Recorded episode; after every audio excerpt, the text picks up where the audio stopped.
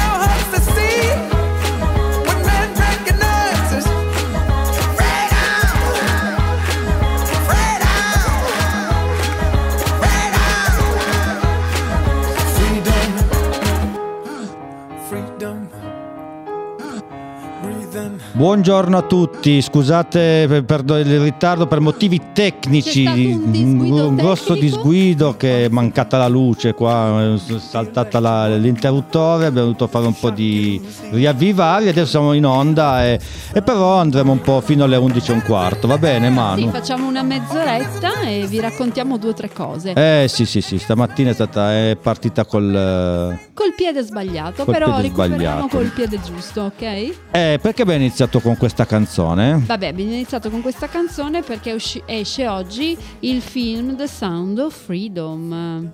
Il canto della libertà, che è un lungometraggio prodotto dalla Santa Fe Films e distribuito in Italia dalla Dominus Production ed entra nei- nel nostro paese proprio ieri, è entrato ieri e oggi. E, allora, un bellissimo film, avvincente, thriller, ricco di suspense, da un- una storia realmente accaduta che mm, il tema principale è proprio la tratta dei bambini, che molti bambini spariscono, vengono rapiti e non, non si trovano più.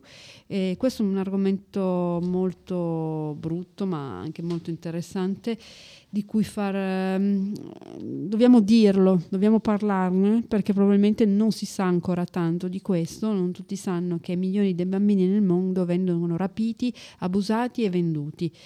Eh, ad esempio, nel nostro paese il Ministero dell'Interno conta che nel 2022 sono stati 17.130 i minori scomparsi, di cui 13.002 stranieri e 4.128 italiani. E di questi ben 1.073 non sono stati ancora trovati. E insomma, eh, sembra che rispetto ai dati del 2023 ehm, non, eh, il trend non sembra diminuire, quindi le cose si- se- sembrano andare anche peggio.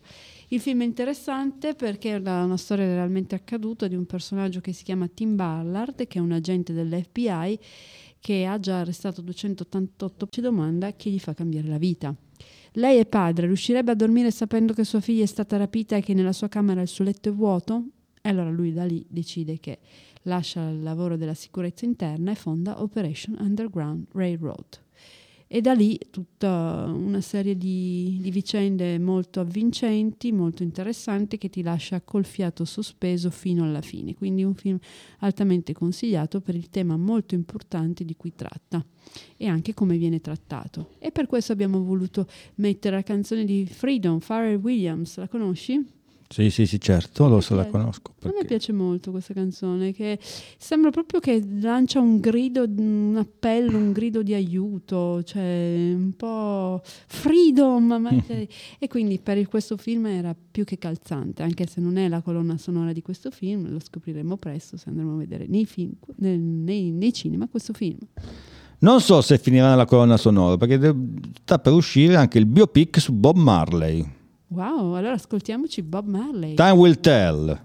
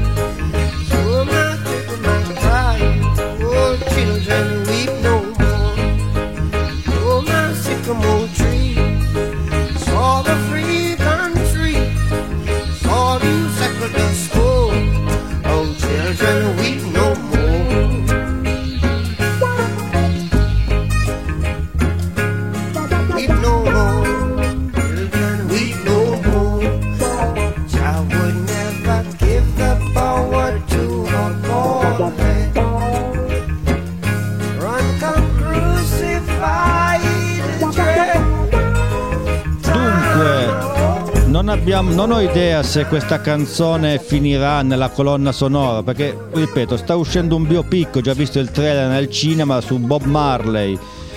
Non ho idea sulla colonna sonora perché c'è, c'è tutta una questione di diritti, eh, come tutte le colonne sonore quando dedicate a dei biopic di artisti vari.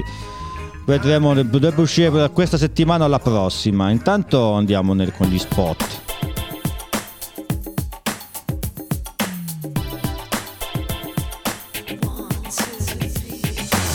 R18, la casa degli artisti APS, fa parte del circuito nazionale AICS. Diventa socio e scopri tutti i vantaggi su r18.com.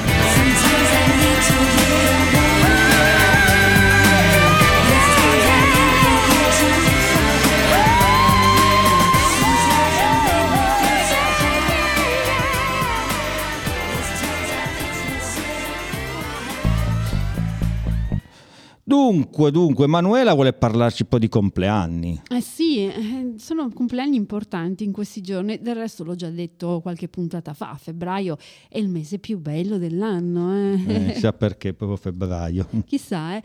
Vabbè, ah, fra qualche giorno è il mio compleanno. Ma allora, ehm, lo sai chi ha compiuto gli anni domenica, 18 No. febbraio? Ma sì, lo sai. Alessandro Volta. Ah, è vero, è vero, l'ho detto prima, ma io faccio il finto tonto.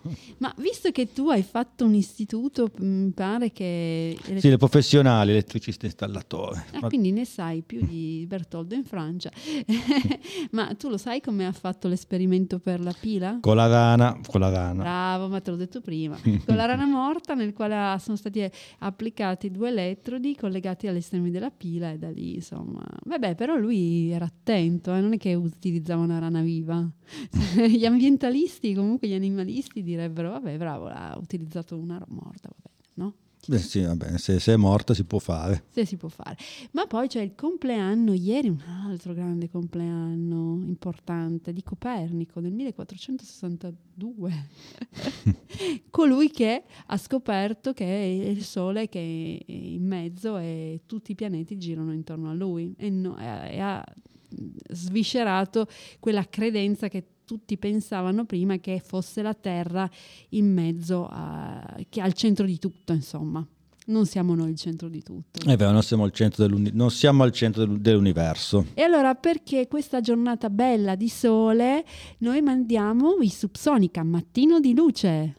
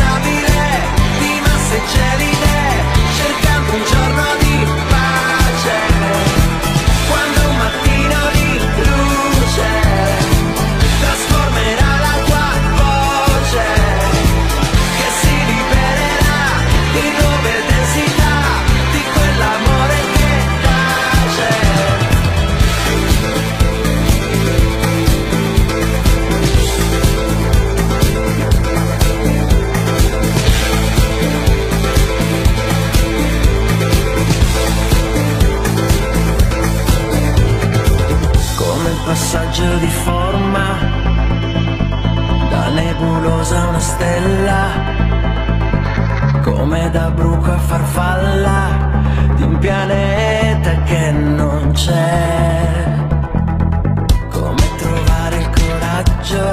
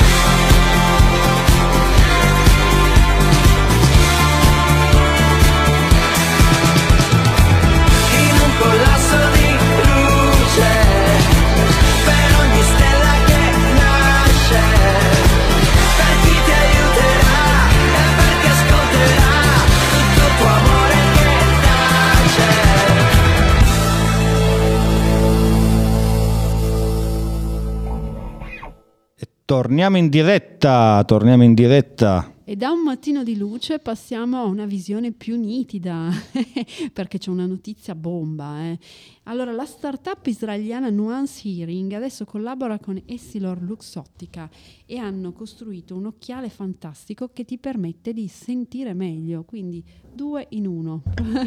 Praticamente ci vedi meglio, ma ci senti anche meglio. Praticamente questi, questi occhiali che sono molto simili a quello che sono i vecchi Ray-Ban, quindi anche belli perché insomma sono sempre di moda e i Ray-Ban non passano mai. E, mh, permettono, sono stati costruiti per, per colmare un difetto uditivo e quindi riuscirebbero a sentire meglio, far sentire meglio coloro che li indossano anche in una stanza molto rumorosa e piena di gente o piena di musica che altrimenti per chi ha dei difetti acustici non riuscirebbe e quindi eh, permette di, avere, di superare anche quel difetto uditivo che è quella barriera psicologica di indossare un apparecchio acustico perché comunque ricordiamocelo per chi non ci sente meglio sente questo difetto e mettersi qualcosa alle orecchie che si vede può creare un, un bel po' di disagio. Invece mettere un bel paio di occhiali che sembrano i Raban ci vedi bene e ci senti pure meglio è fantastico e in Italia usciranno ancora, ci vorrà ancora qualche anno, mentre in America san- usciranno a fine del 2024. Ovviamente in America sarà tutto più semplice averli, mentre in Italia sarà tutto un sistema molto più burocratico per ottenere questo occhiale. Chissà, mi immagino chissà quante impegnative dal medico e visite per riuscire, riuscire a ottenerli. Comunque è bello perché attraverso l'asticella ci sono degli speaker che captano i rumori, ma soprattutto quei rumori a cui tu rivolgi lo sguardo, perché eh, chi indossa questi occhiali può rivolgere lo sguardo verso quella fonte che vuole ascoltare meglio. Ovvero sia, se io guardo te, questi occhiali permetteranno di sentire i rumori e la tua voce meglio rispetto ad altri. E- Puntata scientifica oggi. sì, sì, una puntata un po' scientifica, ma passiamo da, dalla- dal- da Israele a un altro posto in Medio Oriente, ma questa volta, questa volta un posto bello da visitare come turisti. Io ho trovato un posto particolarissimo in Iran. Ah, Masulè si chiama, mai sentito parlare? no, no. No, è fantastico perché è un villaggio iraniano a mille metri di altitudine, però con un'architettura unica al mondo. È aggrappato al fianco di una catena montuosa, con un dislivello di circa 100 metri, ma ha una conformazione terrazzata particolarissima perché il tetto della casa inferiore rappresenta il cortile e il marciapiede della, eh, della casa superiore. Quindi sono terrazzati uno sopra l'altro e con un solo colpo d'occhio tu riesci a vedere tutto il villaggio. E poi secondo me è, un- è così particolare che è da visitare, anche perché poi eh, al- al- è un grande esempio di ecosostenibilità e non ci sono macchine. Io conosco anche un altro posto in Italia, in Val d'Aosta, dove non, non passano le macchine. Si chiama la Madeleine. Mai sentito parlare? No, assolutamente, no, non per niente. Mm. E invece questo è un posto, direi, molto più particolare ancora perché ha questa tipica terrazzata, costruzione terrazzata che lo rende unico al mondo.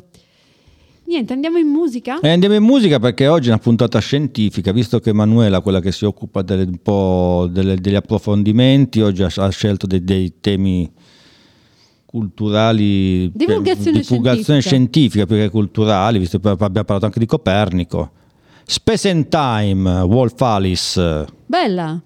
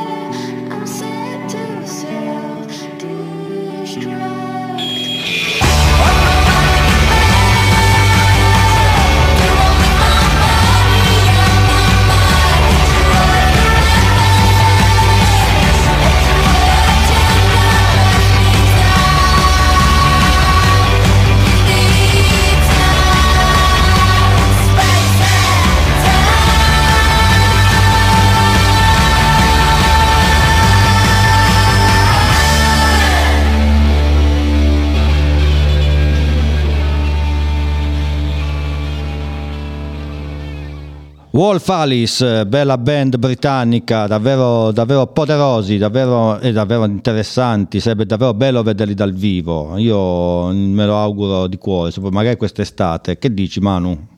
Ma sì, si potrebbe, dai. Ma perché vengono qua? Si spera perché visto che hanno tolto il, no, perlomeno non si sa nulla del Today Festival, che è il festival che raccoglieva le cose più interessanti a fine estate, si stanno preparando degli eventi estivi che non si capisce cosa verrà fuori e magari chi lo sa che non vengono fuori questi Wolf Alice, sono in fondo una band emergente, una, una leader, una, una front woman davvero energica, quindi non, non mi dispiacerebbe vedere un gruppo del genere dal vivo. Bene, ma cosa ci ascoltiamo? I Rem, che adesso sono tornati un po' in- di moda. Ma sono- non sono mai passati di moda. eh. Beh, era un po' che non li sentivo, eh. Beh, allora ci ascoltiamo i Rem, una canzone molto vecchia, una delle prime, perché è giusto che partire un po' dall'inizio, dire anche le cose un po' meno scontate, se no qua si sentono sempre le stesse cose. Noi ci ascoltiamo Radio Free Europe.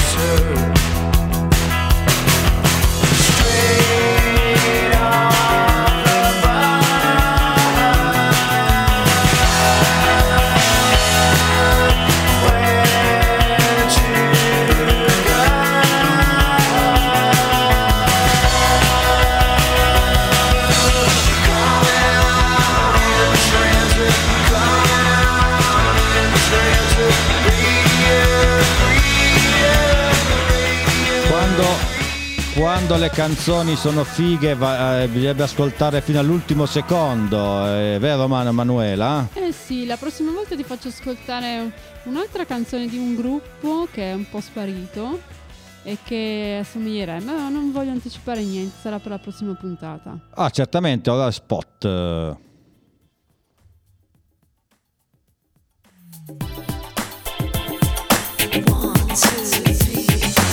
R18, la casa degli artisti APS, fa parte del circuito nazionale dell'Associazione Italiana Cultura e Sport.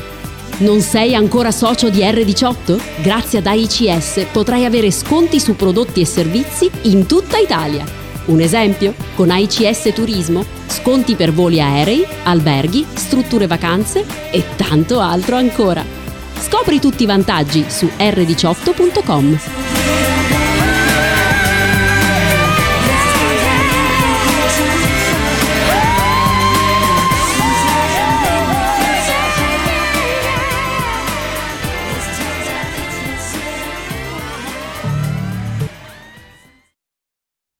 Torniamo in diretta, torniamo in diretta.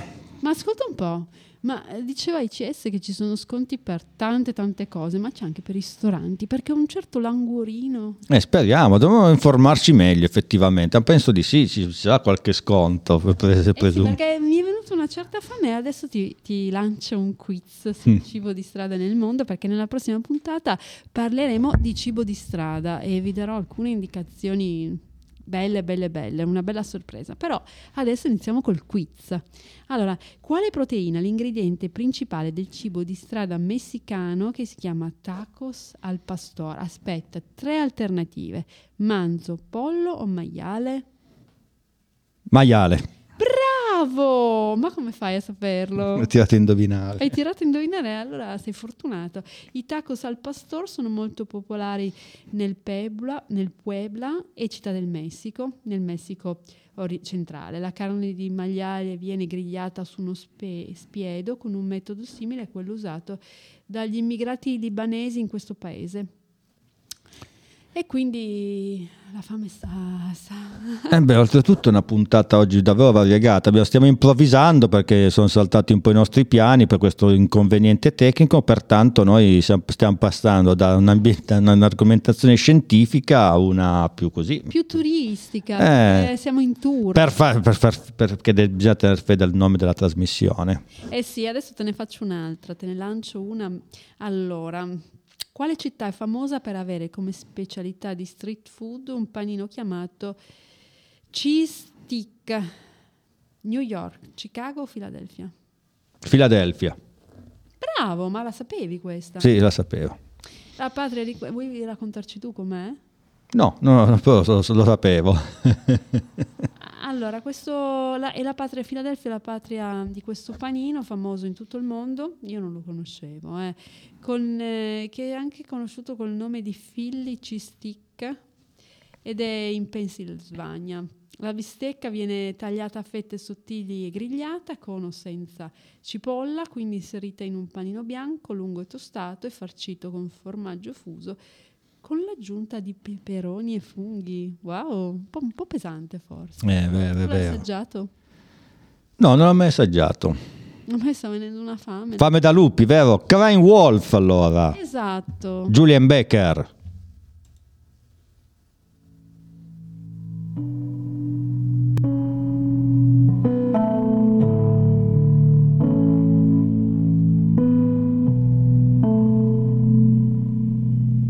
Day one chip on your dresser, get loaded at your house. I ask if you remember, you say I don't know what you're talking about. Swallow the truth, force the charcoal down my throat. Finally come to, maybe I'll have something to show. It's the first day of the new year. All the visitors went home.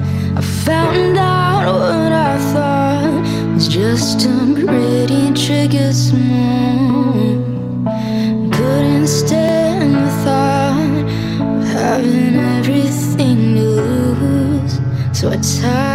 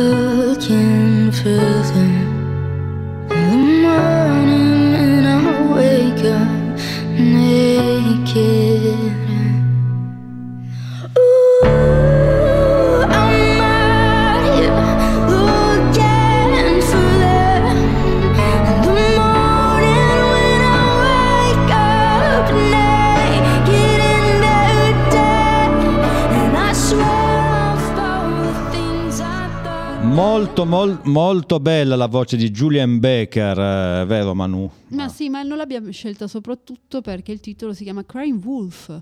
E cosa vuol dire? Stiamo parlando del lupo che è tornato negli Appennini, lo sapevi? Sì, sì, l'ha detto il telegiornale. Sì, sì, sta tornando mm, e praticamente dobbiamo anche ringraziare un po' la sensibilizzazione del, del- del governo che ha fatto tanto per fare in modo che non si estinguesse. E nel 23 luglio del 71 aveva approvato il decreto Natalie che venivano vietati i bocconi avvelenati e il lupo appenninico veniva eliminato, insomma, cioè, purtroppo a causa dell'uomo. E È sempre a causa dell'uomo. Sì, e poi anche cinque anni dopo, nel 76, eh, veniva dichiarata specie protetta grazie a un decreto ministeriale, però come si sa era protetto sulla carta, ma come si sa il lupo perde il pelo ma non il vizio e questo è l'uomo che insomma lo cacciava ancora. Però grazie a una vera e propria campagna di sensibilizzazione si è riusciti a convincere anche la stragrande maggioranza della popolazione a smettere di cacciarlo. E poi c'è un'altra grande ca- eh, causa per cui il lupo sta tornando, perché praticamente eh, sono anche aumentate le sue prede prefi- preferite, che sono i cinghiali e i caprioli. E quindi il lupo è tornato. Ma sai che a me è capitato in campagna qui nel nord, senza andare negli Appennini, di avvistare un lupo? Mm, Sei rimasto basito, eh? Sì, sì. Eh, Non hai parole. vabbè, non li ho mai visti i lupi. Mm, nemmeno io, insomma, io ho visto molto di. sono velocissimi, quindi ho visto quasi un'ombra. E ha attraversato la strada e è andato in aperta campagna. Quindi probabilmente i lupi tornano. Ma insomma, non fanno paura, eh, non sono come i cinghiali. Certo è, in branco preferirei non incontrarli. Tu che dici? Eh, sì, sì, penso anch'io così. Da solo però non, eh, non fa, non fa niente, al massimo mangia qualche gallina. Eh, vabbè, però fa sempre danni, va. E vabbè, oh, ognuno è il circolo della vita, insomma. ognuno- È vero. Dimmi come- cosa ascoltiamo adesso? Ma è una canzone molto bella di un artista americano di origini colombiane che è molto molto brava, a me piace tantissimo. Ho fatto, un, ho fatto anche un disco nuovo, ma questa canzone qua di 5 anni fa. In My Dreams, Kali Uchis.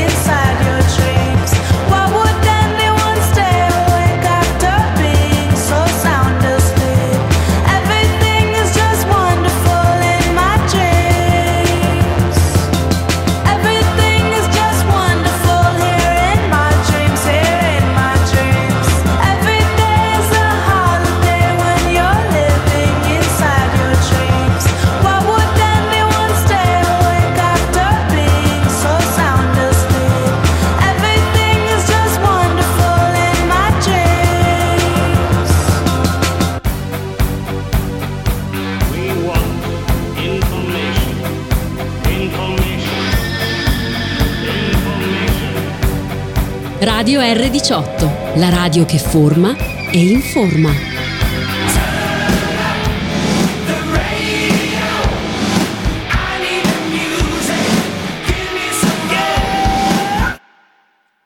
E la radio che forma ho una famina, un certo languorino. Eh sì, sì. mm, Io te ne lancio ancora una. Sì, sì, sì, questa certo. fame non mi passa più. Qual è l'ingrediente principale del noto street food indiano chiamato panipuri?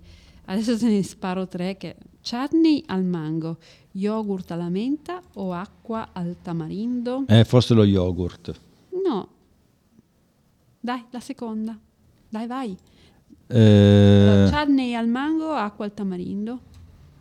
Forse quello, il tamarindo. Bravo. Vabbè, sto- sto- L'acqua aromatizzata al tamarindo è il principale ingrediente di questo piatto. Viene utilizzato per insaporire diversi ripieni, tra cui patate, ceci, cipolle, che vengono poi inseriti in un involucro pasta fritta a forma di palla. Sembra un po' il nostro arancino. Esatto, esatto. Beh, penso che sia ora di andare quasi a avviarsi verso la- un, post- un punto di ristoro. è arrivato il momento. Dai, allora Eh sì, vi lasciamo con l'ultima canzone perché oggi abbiamo un po' improvvisato visto che abbiamo avuto questi inconvenienti tecnici e eh, poi effettivamente a Emanuele mi sta venendo fame quindi eh, non, io non riesco più a trattenere nello studio. adesso vado a mangiarmi una bella pizza. eh, brava, brava. Boh, che facciamo? Salutiamo i nostri spettatori che... Sì, eh, intanto de- vi ho lanciato qualche, qualche stimolo perché la prossima Qualche indizio per la settimana volta, vero? Esatto, perché la Eh, prossima settimana vi darò vi dirò i cibi street food più famosi al mondo. Ecco, più che stimolo, è proprio indizio, vero? Sì, sì, questo era solo un quiz, ma poi ce ne abbiamo dal Vietnam alla Colombia e via dicendo. Anche il Sudafrica, È la dimostrazione che veramente... anche la Giamaica. questa, questa Manuela veramente va a scovare notizie che io non, saprei, non sarei in grado. Tu non le trovi? Vabbè, dovrei cer- impegnarmi di più a cercarle. Ma io non mi impegno, mi arriva. Eh vabbè, io poi io però mi occupo della parte musicale, che comunque sono, in- sono stimoli che dà a me per cercare can- delle canzoni legate ai suoi argomenti. Ah sì, allora la prossima settimana ti lancio allora Cat Stevens, segnatelo. Eh, vabbè, Eh. E poi anche un altro sul gatto, ne ho un'altra sorpresa sul gatto che non dico chi è. E Cat Stevens eh, ti piace? Ma poi c'è anche, vabbè, ce ne sono due sul gatto, vabbè, è vero, perché poi Ah, sì, è vero. vero, abbiamo dim- perché oggi nel- nell'inconveniente abbiamo dimenticato di dire che Era la giornata del domenica è la giornata del gatto, domenica scorsa, e quindi abbiamo cercato anche delle canzoni legate ai gatti. Domenica scorsa è la giornata del gatto. dalla scienza al gatto, cioè prima Alessandro Volta fino al- agli animalisti. Si parla di tutto qua, si parla di tutto, Eh sì, eh. a 360 gradi. E quindi noi vi salutiamo. e va bene. Buona giornata a tutti, buon weekend e ci vediamo martedì prossimo. Vi salutiamo con il Nada, Nada Surf, Something I Should Do.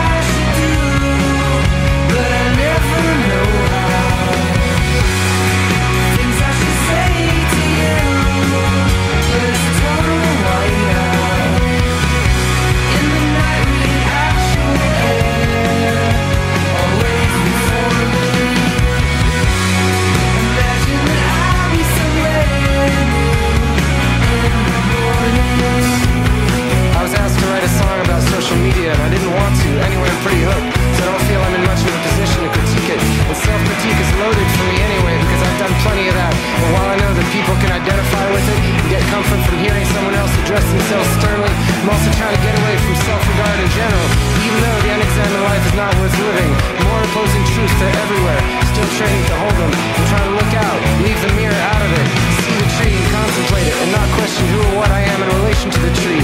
But I don't know what it means yet we're partially migrating into a silent conversation that seems to be increasing unity and tribalism at once, and maybe the two are racing now without a finish line. I was gonna say that likely if you got good thinking done during the 17th century Dutch tulip craze, and this is not so different, but I've recently been hardened and disappointed to learn that the story was greatly exaggerated. Anyway, we're crazy, we're also not crazy.